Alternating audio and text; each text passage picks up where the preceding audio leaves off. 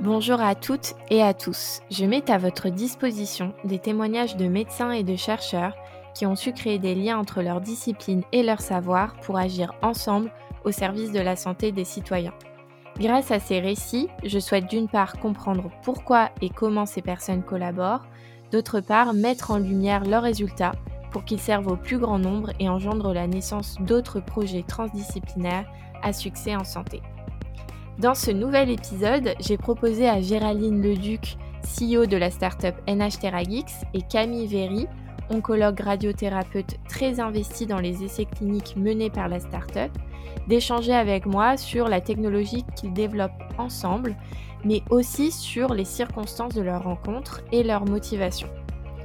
Dans ce deuxième volet, j'échange avec Géraldine Leduc. Si cela n'est pas déjà fait, je vous invite à écouter le premier volet, l'épisode enregistré avec Camille Véry, pour avoir une vision complète sur l'histoire de coopération de ce nouveau binôme à succès. Et donc l'épisode avec Camille Véry, c'est l'épisode numéro 3 euh, de Coopérer en santé. Alors ma discussion avec Géraldine s'axe dans un premier temps sur les raisons pour lesquelles il est intéressant de créer des liens collaboratifs forts entre chercheurs et médecins pour innover en santé. Et Géraldine fait d'ailleurs des propositions concrètes pour encourager le développement de ces liens. Dans un second temps, nous échangeons toutes les deux sur les spécificités du modèle économique de la biotech et les leviers de financement que l'on peut actionner pour euh, le développement industriel et réglementaire d'une technologie de rupture. Je vous souhaite une très bonne écoute. Pour commencer, Géraldine, est-ce que tu pourrais présenter ton parcours qui se situe à la frontière entre plusieurs mondes, donc celui de la recherche, celui de l'industrie et euh, celui de l'hôpital? Effectivement, je peux présenter mon parcours. Donc en fait, moi j'ai un parcours de chercheur. Euh, j'ai fait une, thèse en génie biomédical, euh, dont mon travail était centré sur l'IRM et les agents de contraste.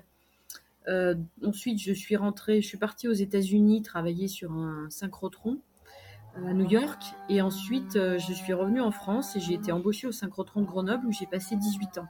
Donc en fait, je travaillais vraiment sur un dispositif de physique des particules qui permettait d'améliorer la radiothérapie et, l'imagerie, mais quand même de façon encore assez fondamentale. Et euh, dans le cadre de cette recherche, bah, c'est vrai que j'ai toujours été amenée à côtoyer euh, des médecins, euh, puisque bah, IRM, radiothérapie, voilà, on, côtoie des médecins. Et, donc, j'ai toujours eu en fait un, un vrai profil d'interface. D'ailleurs, c'était à ça qu'étaient destinées les, formations en génie biomédical, c'était de fabriquer des profils d'interface. Euh, et ensuite, ce profil d'interface, bah, quelque part, euh, s'est exprimé aussi au moment où j'ai créé NHTerraGeeks, puisque quand on est CEO, on est aussi sur différents sujets en permanence. On n'a pas le temps vraiment d'approfondir un sujet, on n'est pas un expert, mais on est sur différents sujets en permanence. Donc c'est comme ça que que ce profil d'interface que j'ai eu depuis toute jeune, en fait, a continué à perdurer au, fil de, de ma carrière, en fait.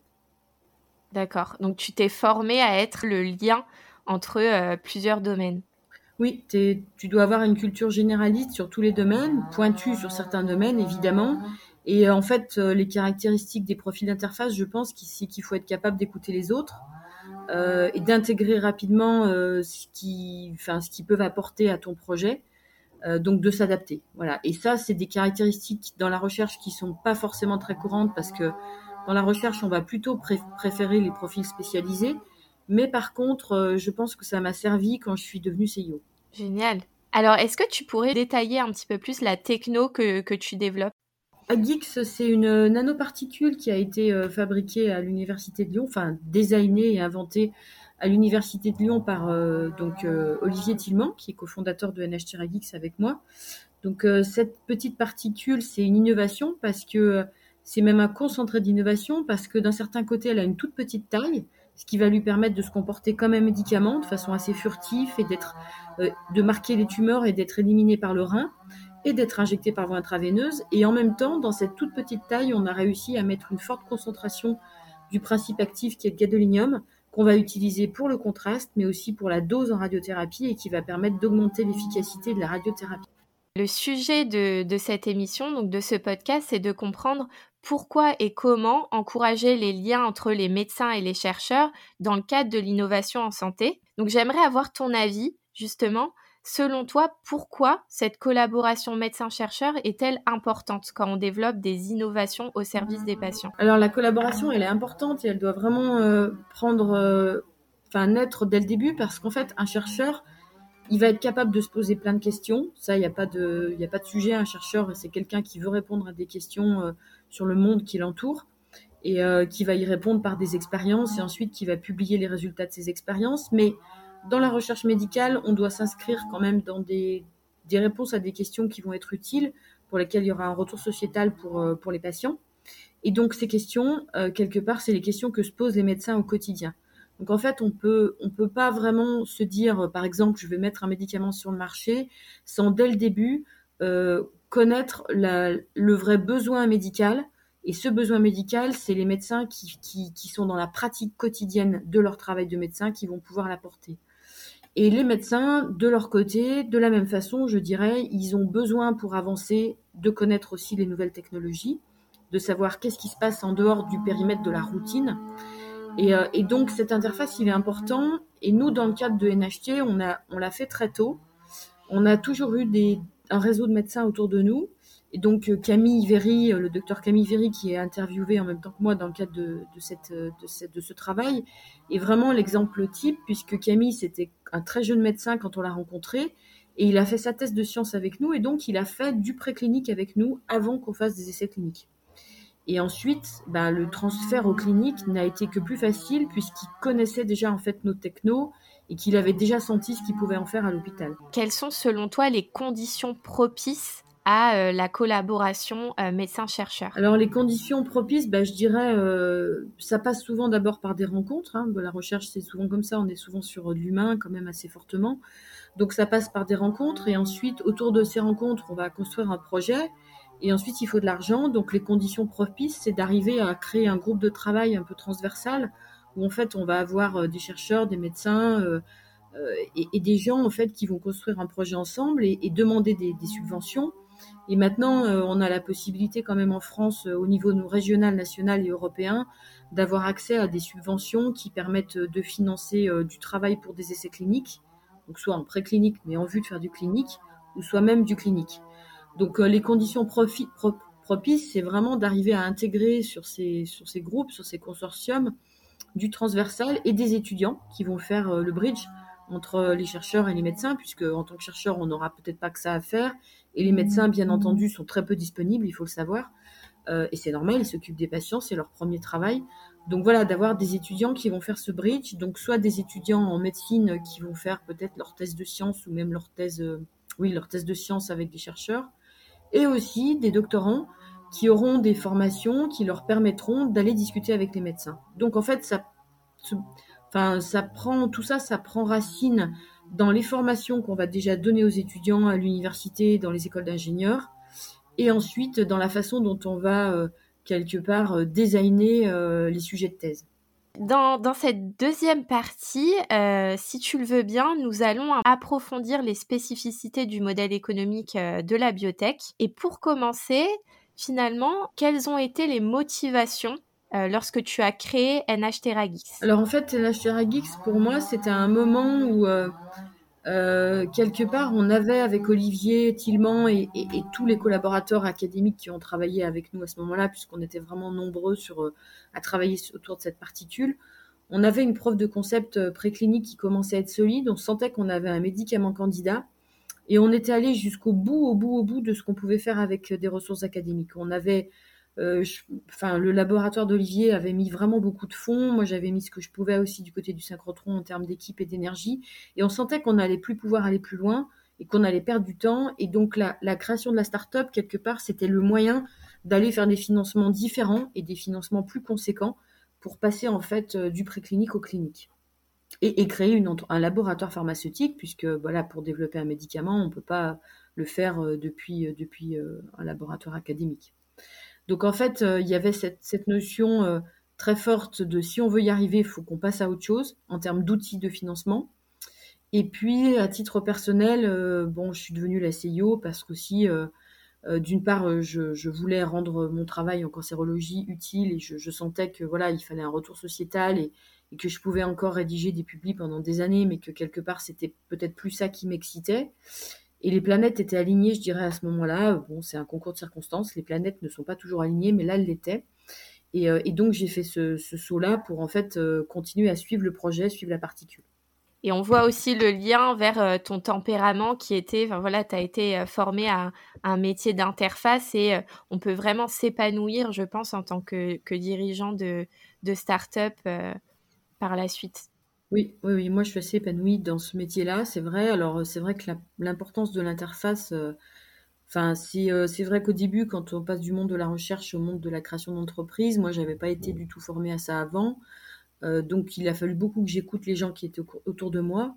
Et ça, c'est des choses que j'avais appris, je pense, déjà avant dans le cadre de, mon, justement ce travail d'interface où j'avais déjà bossé avec des médecins, avec des physiciens, avec des biologistes, des pharmaciens. Donc j'étais pas quelqu'un de pointu sur un domaine, j'ai toujours été quelqu'un qui aimait beaucoup plus le travail collaboratif que la recherche perso. Euh, et du coup, je pense que ça m'a aidé au début et après j'ai été entourée par des gens euh, qui ont joué le jeu. Hein. La formation est effectivement nécessaire pour se lancer dans l'aventure entrepreneuriale afin d'avoir une vision et une compréhension à 360 degrés de l'environnement de l'entreprise. Une étude menée par PhD Talent, intitulée Jeunes chercheurs et entrepreneuriat et publiée en mars 2020, montre que 44% des jeunes chercheurs envisagent la création de start-up comme une option dans leur poursuite de carrière. Les compétences identifiées comme nécessaires par les jeunes chercheurs pour créer une entreprise sont l'autonomie et la persévérance. C'est à mon sens tout à fait vrai, mais ces compétences ne sont pas suffisantes. L'entrepreneuriat, c'est en fait huit piliers, tous primordiaux.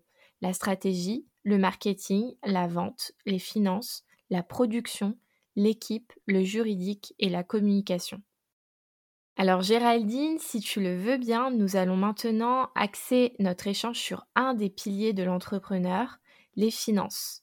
Pour commencer, quelles sont les spécificités du modèle économique de NH TerraGix Bien entendu, chaque entreprise va avoir ses spécificités, mais d'une façon générale, je pense qu'une biotech, c'est quand même une, entreprise qui euh, va se développer sur un socle technologique euh, fort, lourd, donc c'est ce qu'on appelle la deep tech, c'est-à-dire que ben voilà, on est sur des développements euh, pour nous précliniques, mais pour la tech en général, c'est pareil, qui ont été assez longs en amont.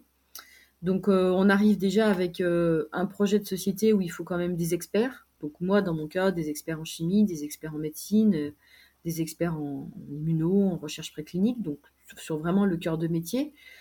ça, c'est donc le premier point. Euh, le second point, c'est qu'on sait que le développement pour aller jusqu'à l'enregistrement du médicament va être très long, puisqu'en fait, euh, euh, c'est long parce que ben, un essai clinique, pour avoir un bras statistique, donc les essais cliniques se découpent en trois phases, phase 1, phase 2, phase 3. Phase 1, c'est la toxicité et la tolérance. Phase 2, c'est le début de l'efficacité. Phase 3, c'est l'efficacité comparée avec la statistique. Et pour avoir des statistiques robustes, il faut quand même des cohortes de entre 150 et 300 patients. Les patients qui ont le cancer, ils survivent et on va essayer de les faire survivre le plus longtemps possible. Donc c'est forcément des essais très longs. Euh, donc pendant toute cette période de temps, on n'a pas de chiffre d'affaires. C'est très difficile d'avoir un modèle économique où on génère du chiffre d'affaires et en même temps on développe le même produit. Donc en fait, on n'a pas de chiffre d'affaires. Euh, et, paradoxalement, on n'a pas de chiffre d'affaires, mais on est sur euh, une activité très coûteuse. le médicament est coûteux, les essais cliniques sont coûteux. Autour de nous, on a évidemment toute une qualité réglementaire, juridique, avec des experts des avocats, euh, des conseils qui font que c'est coûteux aussi. Donc en fait, on n'a pas de chiffre d'affaires et paradoxalement, on fait partie des sociétés qui génèrent quand même euh, un cash burn très important. Donc il y a cette euh, dualité avec laquelle il faut vivre en permanence et je dirais un CEO de biotech qui passe son temps à regarder son, budget prévisionnel. Alors par contre, l'avantage des biotech pour les investisseurs, donc on, vit effectivement à travers les investisseurs et les subventions. Par contre, L'avantage quand même pour les investisseurs de la biotech, alors il faut des investisseurs qui soient capables de rester accrochés euh, longtemps. Euh, et ces investisseurs, ils savent que c'est des projets très risqués, mais en même temps, si ces projets de biotech marchent, ils vont faire un très fort multiple. Voilà, donc c'est comme ça qu'on arrive à drainer en fait des investisseurs très spécialisés biotech qui vont s'intéresser aux projets de biotech Et euh, donc, soit des investisseurs privés, soit la bourse. La bourse, c'est encore un autre système, les gens sortent plus vite. Mais, euh, voilà, c'est un petit peu comme ça qu'on va financer les sociétés. Et effectivement, dans le cas de NHT, pour prendre l'exemple concret de NHT, le plus gros poste de dépense les premières années, ça a été la production du médicament. Maintenant, la production du médicament euh, est en train d'être rattrapée par le coût des essais cliniques, puisqu'on fait plus d'essais et on fait des essais plus structurés où on va essayer d'être le promoteur des essais, donc voilà, avec des corps plus grosses, donc on est sur un coût plus important. Et quelque part, euh, souvent dans les entreprises, je pense que c'est le poste euh, coût du personnel, RH, qui est plus élevé. Chez nous, c'est pas du tout le cas. Même si, voilà, les gens ont des bons salaires, hein, je suis pas en train de dire que j'exploite euh, les salariés. voilà, mais, mais voilà, donc les deux premiers postes pour nous, c'est production du médicament et utilisation du médicament dans le cadre des essais cliniques pour financer euh, ces, postes de dépenses, euh, les biotech ont besoin de lever des fonds. Est-ce que euh, tu pourrais nous expliquer comment les, différentes phases de financement des, des sociétés de biotechnologie? Oui, alors en fait, les, phases de financement, bon, au moment de la création, en général, on crée avec donc les cofondateurs et puis, et puis c'est une, voilà, une création de société, souvent de type société action simplifiée. Après, euh, après donc euh, il y a, euh, c'est un petit peu ce qu'on apprend, hein, dans les cours de finance sur la levée de fonds. Il y a le love money. Donc le love money, c'est, bah, ça veut bien dire ce que ça veut dire. C'est des gens qui vont investir parce qu'ils aiment le projet. Alors soit c'est des gens qui sont issus du projet, de la techno. Donc nous effectivement, on a eu beaucoup de love money. des chercheurs, des médecins, des gens comme ça. Soit c'est du love money, donc on dit family, friends and full, c'est voilà ce que disent les investisseurs. Donc friends, c'est c'est un petit peu les gens qui viennent de la techno ou des amis à qui on a Après, il y a la famille parfois. Puis full, c'est les gens qui sont là, on ne sait pas trop pourquoi, qui croient au projet. Donc ça, c'est un petit peu une boutade de la part des fonds d'investissement. Ensuite, on passe à l'étape business angel quand on est un peu plus solide. Donc les business angels, c'est des gens euh, qui euh, ont fait fortune souvent euh, dans, dans, le, dans, le, secteur dans lequel ensuite ils vont réinvestir. Donc ils sont à la fois motivés pour faire un gain en investissant dans une société, mais à la fois très motivés pour participer euh, aux côtés du CIO et de l'équipe de management à voilà, des experts, donner des conseils, avoir un accompagnement, parce qu'en fait, ils aiment l'activité. Euh, au-delà juste de la capacité de financement, c'est des gens qui sont un peu excités par le projet. Et puis ensuite, à un moment donné, on voit très bien qu'on atteint des limites parce que tout ça, ça ne génère pas assez de cash. Donc à un moment donné, euh, on va passer en fait à bah, du le dur, hein, le capital risque, euh, ou l'entrée en bourse. Alors il vaut mieux quand même euh, commencer par le capital risque. Et donc le capital risque, c'est euh, des fonds d'investissement privés qui vont avoir des analystes spécialisés dans le domaine, dans le domaine enfin, concerné. Et ces gens vont faire voilà, des due diligence, des audits très profonds de la société avant d'investir. Avant et ces audits, en fait, concerneront toutes les, toutes, tous les sujets de la société, bien entendu le développement clinique, euh, la production de médicaments, mais aussi le portefeuille de brevets, comment est structurée l'équipe, euh, les contrats, euh, l'aspect finance évidemment. Et, et, à partir de ça, ils déduisent une valeur de la société. On discute avec eux de cette valorisation de la société, du nombre de l'investissement qu'ils peut mettre, donc une levée de fonds avec la création de nouvelles actions. Donc là, effectivement, il y a le phénomène de dilution pour euh, le dirigeant et l'équipe fondatrice. Bon, c'est un phénomène qui est toujours euh, un peu stressant, mais quelque part, il vaut mieux être dilué sur une société qui a pris de la valeur que, que rester euh, ras les pâquerettes sur une société qui n'en a pas ou qui en a peu. Donc la dilution, c'est plutôt dans une biotech quelque chose de positif. et donc ensuite, bah, de levée de fonds en levée de fonds, on progresse. À un moment donné, il y a une possibilité qui est l'entrée en bourse. Donc l'entrée en bourse, c'est un système de financement qui est différent. On va dépendre du marché. En même temps, on sera peut-être un petit peu moins pieds et poings liés euh, au capital risque privé. Et finalement, quand est-ce qu'on fait des levées de fonds? On lève pas au moment où on a besoin d'argent, on, bien, on lève bien avant. Donc en fait, c'est à ça que sert le budget prévisionnel, c'est-à-dire que typiquement, euh, l'idéal, c'est de pouvoir euh, commencer une levée de fonds deux ans avant de manquer de cash, parce qu'une levée de fonds, ça prend du temps. C'est un travail administratif, juridique, scientifique, technique qui prend du temps. Euh, et en général, euh, bon, euh, l'idée c'est d'avoir un an de cash devant soi pour être bien. Alors bon, ça c'est la théorie. En pratique, c'est un peu plus compliqué parce qu'en fin de compte, on est tout le temps en train de lever des fonds quand on est CEO d'une biotech. Et, donc voilà, faut anticiper sur son provisionnel, faut être capable de d'afficher auprès des investisseurs ce qu'on appelle le use of proceeds, c'est comment vais-je utiliser les fonds que vous allez me donner.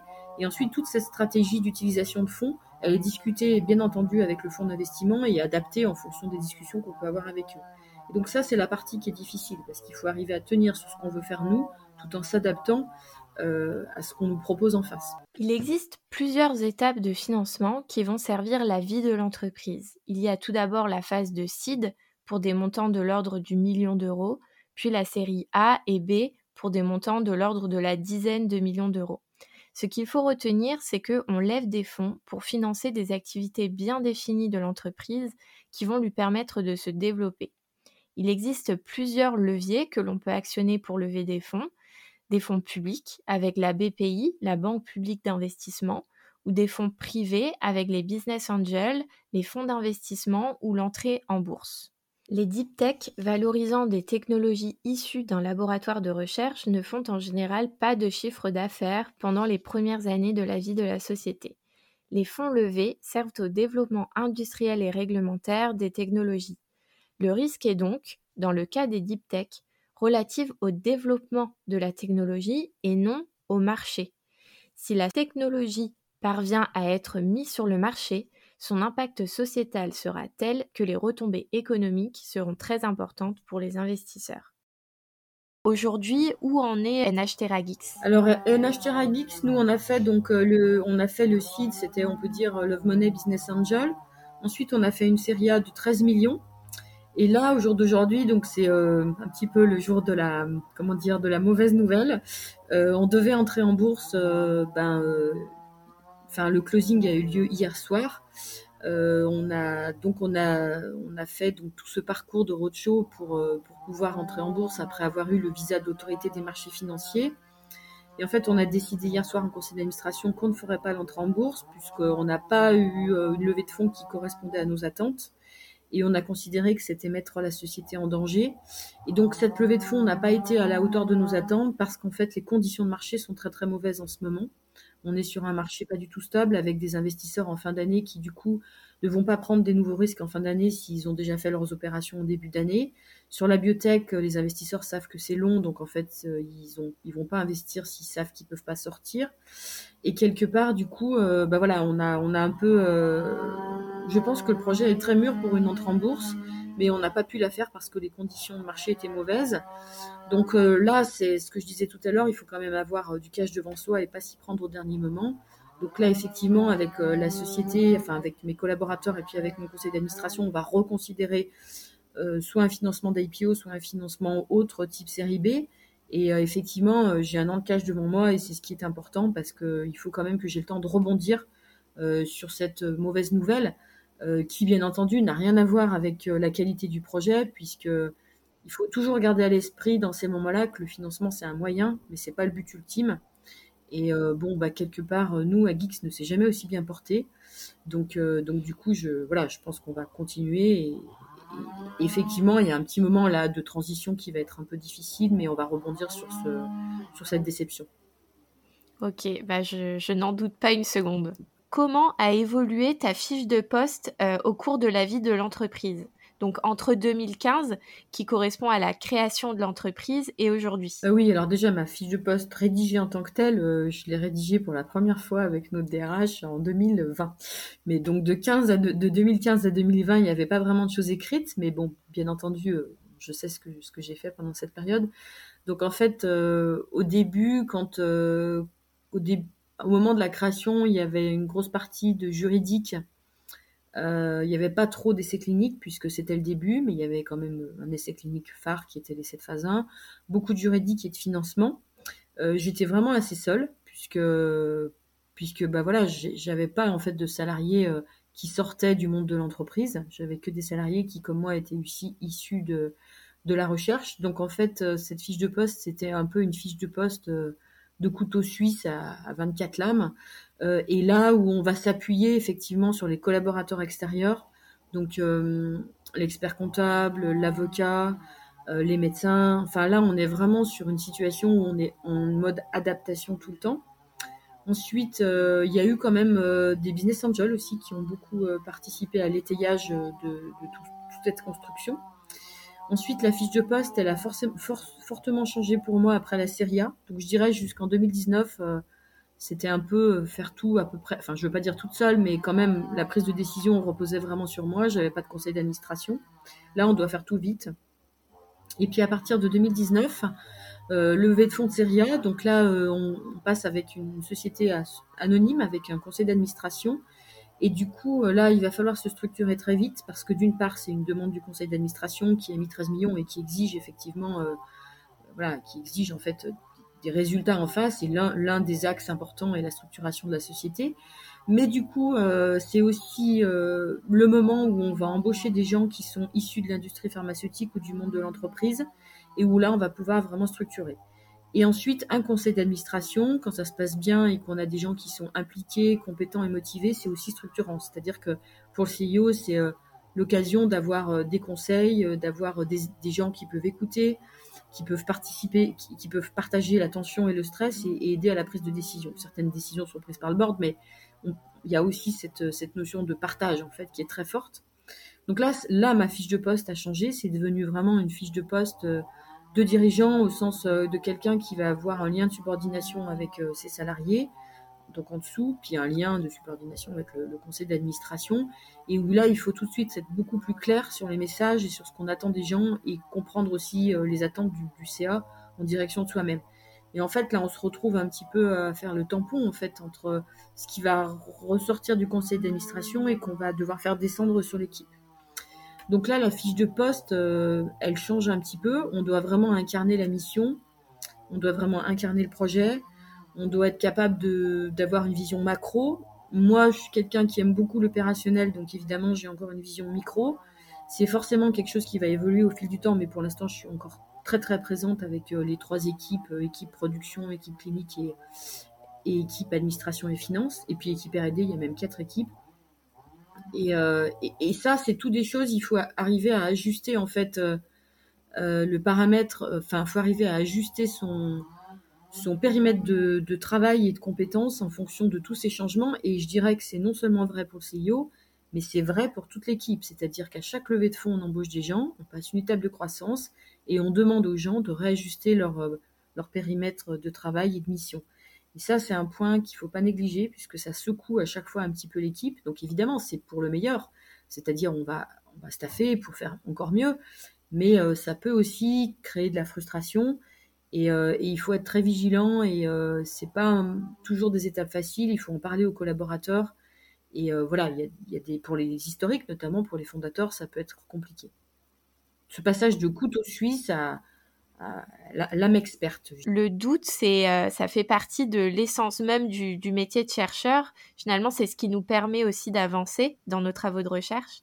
Euh, et quand on lève des fonds, on doit être assertif. Comment est-ce que tu gères cette dichotomie? Oui, alors effectivement, c'est maintenant j'arrive à le gérer, mais il y a eu un moment où je trouvais que c'était difficile. C'est-à-dire que quand on est chercheur, tu l'as très bien dit, on doit, pour avancer, on doit douter. On doit douter de ses résultats et on est en permanence dans le doute.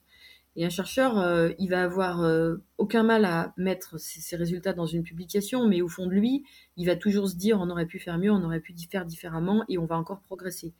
Et là, après, quand on est CEO et qu'on pitch euh, le projet, on doit effectivement être capable d'être convaincant, être séduisant auprès des investisseurs. Donc, de façon caricaturale, mais c'est très caricatural, euh, à un moment donné, je me disais, il, faut que je regarde les investisseurs dans les yeux et que je leur dise, moi, Géraldine, je vais soigner le cancer. C'est pas facile de dire ça. Donc, en fait, euh, ça, c'est, on construit son discours petit à petit et euh, il faut, d'un certain côté, toujours trouver la limite entre ce qu'on a le droit de dire, ce qu'on n'a pas le droit de dire, c'est-à-dire on va pas survendre et, et, en même temps, on va pas non plus présenter nos résultats de façon détrimentale. Donc, il faut trouver cette limite euh, cette limite, elle est encore plus compliquée à trouver quand on s'exprime dans l'espace public. Si on s'exprime avec euh, des gens dans le privé, c'est un petit peu plus facile. Et, euh, je pense que dans la recherche, alors peut-être on a plus de mal à trouver cette limite, mais d'un autre côté, normalement, un chercheur, c'est quelqu'un qui va vraiment essayer d'aller sur des choses rationnelles, propres, vérifiées, vraies. Et du coup, on va pas survendre. Voilà. Et moi, parfois, j'aime pas trop quand on essaye de me faire faire des promesses que j'ai pas envie de faire ça fait partie des choses qui me mettent un petit peu en, instabilité. Et, voilà, je travaille là-dessus. Et dans ce contexte-là, d'ailleurs, tout le travail qu'on a fait dans le contexte de l'IPO, m'a énormément aidé parce que j'ai été vraiment épaulée par la banque, enfin par les, vendeurs de la banque sur, sur ces aspects-là, pour arriver vraiment à avoir un discours solide sans rien survendre, voilà, et qui correspond vraiment à ce qu'on voit. Et ça, c'est un travail qui prend beaucoup de temps, qui prend beaucoup de temps. Est-ce que tes activités de dirigeante te permettent de garder un lien avec euh, la science? Alors, euh, j'ai plus trop le temps de, faire de la science au sens, euh, bah, je fais plus de paillasse évidemment. j'ai plus trop le temps de, lire des publications à fond. Par contre, je reste très très concentrée avec l'équipe sur les résultats, enfin sur le design des essais cliniques et les résultats des études cliniques avec l'équipe. Alors bien entendu, l'équipe clinique, ils sont plus pointus que moi et plus forts que moi sur ce sujet-là. Mais euh, c'est un sujet que je lâche pas, d'une part parce que évidemment c'est le cœur de métier de la société, mais aussi parce que ça m'intéresse et, que ça fait partie des choses qui, m'excitent dans le projet. Euh, donc euh, après sur la recherche pure, toutes les discussions que je peux avoir encore avec des chercheurs, c'est pour moi c'est toujours un énorme plaisir et quelque part maintenant ça me détend un petit peu, c'est-à-dire que je me retrouve sur des choses que je connais et je suis à l'aise dans ce milieu-là, je suis comme un poisson dans l'eau et, j'aime beaucoup, j'aime beaucoup, voilà, j'aime beaucoup y retourner, mais ça peut pas être, euh, j'ai plus le temps, voilà, c'est juste euh, un petit plaisir de temps. Bah très bien, merci beaucoup Géraldine pour ton témoignage. Merci Lise. Ce quatrième épisode de Coopérer en santé est terminé. J'espère que l'entretien avec Géraldine Leduc vous a plu. Voici en quelques mots ce qu'il faut retenir de cet épisode. La création d'entreprise permet d'avoir des moyens de financement plus importants pour passer de la preuve de concept préclinique aux essais cliniques.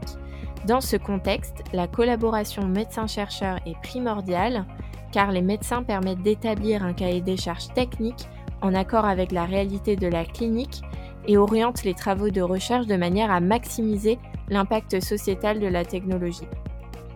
Alors les commentaires et les compléments d'informations que euh, j'ai donnés tout au long de l'épisode que vous venez d'écouter sont inspirés du contenu de formation sur l'entrepreneuriat auquel j'ai eu la chance euh, de participer en parallèle de ma thèse de sciences. Je remercie donc Éric Langronier qui est le directeur de la filière centrale entrepreneur ainsi que toute l'équipe du réseau Nanosciences CNano euh, qui permet aux, aux chercheurs de se former à l'entrepreneuriat grâce à un séminaire très complet et passionnant, valoriser les projets de recherche par la création d'entreprises. Vous trouverez toutes les infos dans la description de l'épisode.